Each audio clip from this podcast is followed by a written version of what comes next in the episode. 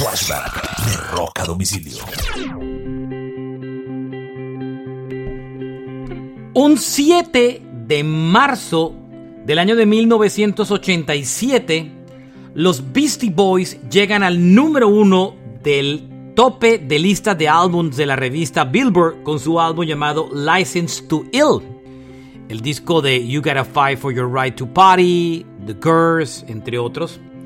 El disco se convierte en el primer álbum de rap en llegar al número uno en listas de Estados Unidos y lo hace durante siete semanas consecutivas y se convierte en un disco inolvidable de la década de los 80. Por cierto, eh, los Beastie Boys fueron los encargados de abrir eh, la gira de Madonna Diker Virgin, su primera gira, y lo hicieron pocos días después del lanzamiento de este álbum. Este fue un flashback de rock a domicilio.